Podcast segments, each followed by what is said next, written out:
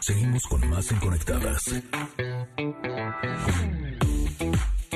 MBS 102.5.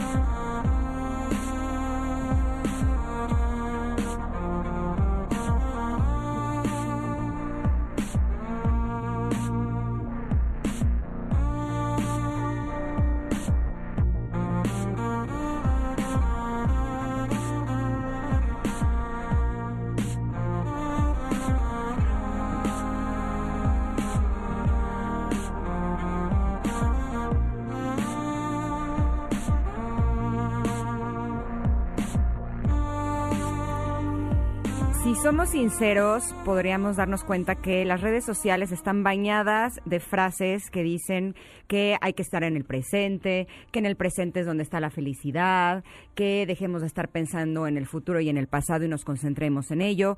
Eh, hay cualquier cantidad de libros que te hablan de el poder de la hora, eh, pero realmente sabemos estar en el presente. Eh, por fortuna, tenemos a un gran amigo que nos va a despejar todas nuestras dudas y nos va a guiar para poder apreciar este instante, instante que es el que es realmente mágico. Bienvenido, Fer Broca. Hola, ¿cómo están? Qué gusto estar con ustedes otra vez. Estamos encantadas de que estés con nosotras y sobre todo con este tema eh, que es tan importante. ¿Cómo aprendemos a estar en el presente, Fer? Primero hay que describir qué es la presencia. Y a veces la mejor manera de entender la presencia es encontrar su autónimo, que es la ausencia. Todos sabemos estar ausentes, todos sabemos no estar.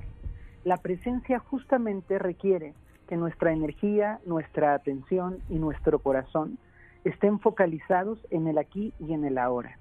Y parece muy simple, porque como bien dices tú, hay un montón de conceptos y de ideas y suena súper bonito y trabaja la atención presente, pero la realidad es que vivimos en un mundo que nos saca de la presencia. Me, me encantaría preguntarles a ustedes y al auditorio, ¿te has dado cuenta a qué velocidad comes? ¿Con cuánta prisa te bañas? ¿De qué manera eh, tus, tus relaciones más íntimas, el beso, el abrazo, el contacto, es como rapidito, rapidito que traigo prisa? Y todo eso que hacemos a un ritmo acelerado nos impide y nos saca del estado de presencia. Ay, fíjate, eh, te voy a contar, Fer, que hace algunos años, cuando mi primera hija tenía como unos dos años, todo lo quería yo hacer muy, muy rápido y quería hacerlo por ella. Porque, porque yo lo podía hacer más rápido que lo que hacía ella, desde que se pusiera el zapato, yo, yo, yo lo hago, yo lo hago, porque es más rápido y así ahorramos tiempo. Y entonces me topé con una frase que decía, ¿qué, ¿qué haces con todo el tiempo que ahorraste? Y yo, ¿eh? ¿Cómo? Bien. sí, como si fuera el banco, ¿no? ¿Qué, ¿Qué pasó con todo ese tiempo que ahorraste? ¿Qué le hiciste? Sí es cierto, estamos a la prisa, pero me hace preguntarme también, eh, yo soy mucho de futurear y había, habrá otras personas que sean más de vivir de glorias pasadas y entonces eso no nos hace estar en el presente. Pero, ¿qué pasa con aquellas personas que dicen, sí, lo hago a propósito, mi presente no me gusta, esto lo evado, no quiero, ¿cómo le hacemos? Qué gran pregunta, ¿eh? El presente es algo que se está construyendo, no es algo que está determinado. El presente no es lo que nos está envolviendo afuera, sino la forma emotiva y consciente con la que estoy eligiendo vivir lo que me toca. Entonces, cuando la gente dice, no me gusta mi presente, yo los haría reflexionar, ¿qué es lo que no te gusta? Ah, no me gusta mi trabajo, perfecto. Tú puedes elegir sentarte en tu trabajo y poder agradecer que tienes comida en tu mesa y poder agradecer que tienes una educación para tus hijos y poder agradecer el aire que respiras, porque ese es el auténtico presente. Y a veces cuando decimos no me gusta mi presente, lo que estoy expresando de forma velada es no me gusta lo que veo en el presente o no me gusta a dónde va mi presente, pero este instante este instante preciso no puede no gustarnos porque se está co-creando en el momento en el que lo estoy pensando. No sé si esa explicación es clara o estuvo muy Sí. filosófica. Sí, sí, sí. O sea, No, si no, no sí. me gusta, más bien es que estoy pensando en el pasado o en el futuro. Así es, así es. Exacto. Wow, eso, eso está brutal porque justo eh, creo que lo que nos sucede es que ni siquiera nos damos cuenta de que no estamos en el presente porque estamos en el pasado o en el futuro. Totalmente, esto es increíble Dios, porque es tengo así. que ir a ver Dark otra vez. porque Esta serie de que voy o vengo, ¿qué es eso? Es, es total lo que dices, Ingrid, absoluto, porque las personas están pensando es que tengo que estar presente, pero si yo estoy pensando que tengo que estar presente, evidentemente no estoy presente. Cuando estoy presente es un acto natural. Y yo les, que les quiero contar de dos experiencias que son de absoluta presencia y me parecen divinas. Cuando estamos enamorados y estamos en un momento de conexión profunda, mirando a la persona que amamos o dándonos un besito o acariciando la mano, todo el universo desaparece y solo importa ese instante que estoy viviendo. Ay, es da verdad. igual lo que tengo que hacer, de dónde vengo, a dónde me va a llevar la vida, cuál es el futuro, a cómo está el dólar, nada importa, solo importa el instante en el que estoy viviendo. Y ese instante se vuelve eterno. Y de repente podemos pasarnos una tarde, como cuando éramos chavitos todos, dándonos un beso toda la tarde. Dices, qué tarde más maravillosa, porque no existía nada más que ese momento. Y la, y la misión y la labor de cada uno de nosotros es darnos cuenta de qué importante es estar presente, darnos cuenta de cómo cambia mi relación con mis hijos, de cómo cambia mi relación con mi pareja, con mis padres, cuando realmente estoy ahí, escuchándolo, observándolo, contemplándolo con mi corazón. No importa si nunca has escuchado un podcast o si eres un podcaster profesional. Únete a la comunidad Himalaya. Radio en vivo. Radio en vivo. Contenidos originales y experiencias diseñadas solo para ti. Solo para ti. Himalaya. Descarga gratis la app.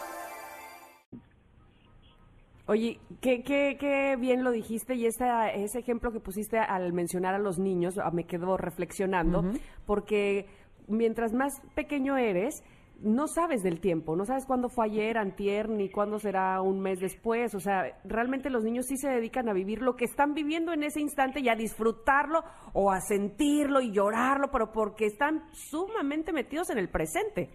Y fíjate qué saludable es, de acuerdísimo, porque el niño hace su drama, llora, y en el paso siguiente ya dejó ese presente en Sí. el pasado y está nuevamente en el presente. No está en el drama, ni en el resentimiento, ni en el tú me hiciste. Es verdad, es verdad. Exacto, y de hecho eh, a mí me llama mucho la atención porque eh, estoy convencida de que si estás en el presente, todo está bien. De acuerdo, gran No. afirmación, y es así. Porque es así, o sea, a veces yo digo, es que ¿cómo, cómo quieren? Porque a veces sí, sí me enojo y me engancho. Digo, pero es que ¿cómo quieren que esté bien en mi presente si estoy preocupadísima porque tengo tal problema? Pero es que si estoy preocupadísima no estoy en el presente. En este instante así en donde estoy, no tengo ese problema. Ese problema es del pasado y Fue. resolverlo está en el futuro. Aquí en donde estoy, si cierro mis ojos y me concentro en mi respiración, mi cuerpo funciona bien, mi mente funciona bien, mis hijos están bien, tengo todo en la vida, ¿no? Claro. Algo fundamental, estoy vivo. Cuando cierro mis ojos digo, estoy vivo, estoy aquí. Eso es algo absolutamente increíble. ¿Y saben también quiénes son unos grandes maestros de la presencia? ¿Quién? Los perros. Los amo. O sea, Mm. un perro es un ser absolutamente sabio, que, que cuando te quiere, te quiere, y cuando ya no te quiere, se va, pero no te está haciendo reproches ni está diciendo si mi dueño se va, yo me voy a resentir. O sea, están todo el tiempo con su alegría, con su conciencia o con su tristeza o con su malestar en el presente. Y, y quiero rescatar algo que dijo Tamara que me resulta súper importante, porque a veces en esta idea del New Age de plástico, esta idea de la espiritualidad de panfletito, es tienes que estar siempre bien y tienes que estar siempre sonriente, y a veces el presente es reflexionar. Y a veces el presente es atender a lo que está pasando, y a veces hay que estar presente con la gente también cuando está llorando. No es, ah, no, no, aquí solo sonrisitas, este, sonrix y a seguir adelante. A veces es, la presencia es también darme cuenta de lo que estoy sintiendo cuando mi corazoncito está roto. Claro. Mm, eso suena Totalmente. interesante. Sí, sí, sí, Pues sí, les sí. tengo unos tips, si me dan chance, Ajá. que es un ejercicio súper básico, A pero ver. no saben qué útil es para que toda la gente pueda ir practicando. ¿Qué tal me peino? Como si un ejercicio, no sé qué. Ajá, ok, me y me empecé a peinar. ¿Qué hago? ya estoy lista. a ver, ¿qué hacemos, Fer? es súper fácil. La gente tiene que acordarse del 5, 4, 3, 2, 1. Es así. Y entonces, cuando tú quieras practicar la presencia, vas a pensar en cinco cosas que ves a tu alrededor. Aquí y ahora estoy viendo este, la sonrisa de mi amiga, mi mano, la luz entrando por la ventana, el estudio, estoy, estoy viendo la pantalla, todo lo que estás viendo. Cinco cosas que ves. Luego, cuatro cosas que sientes en este momento.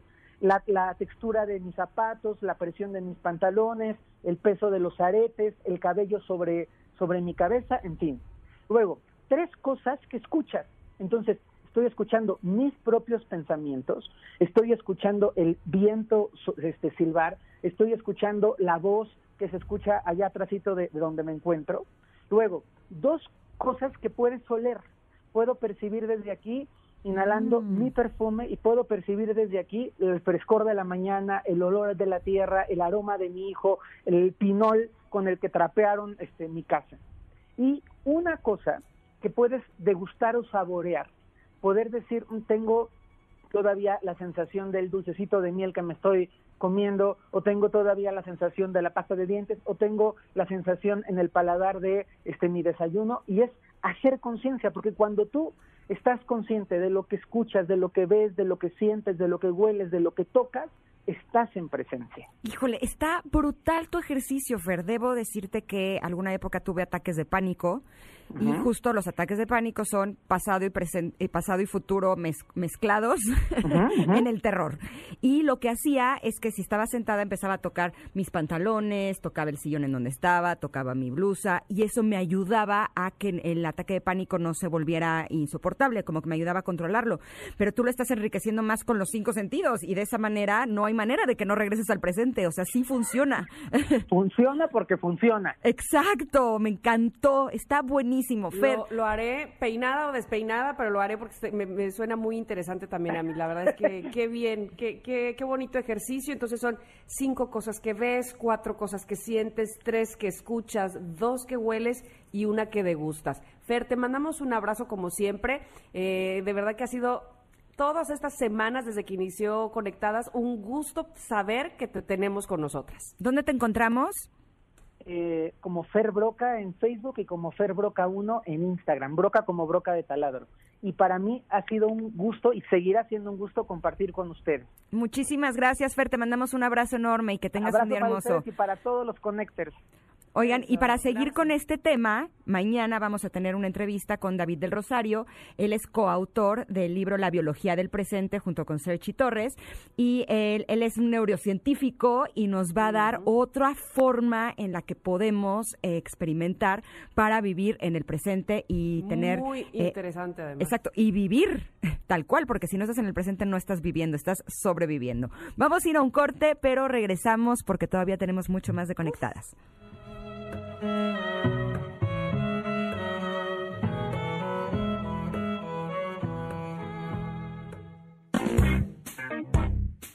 te desconectes.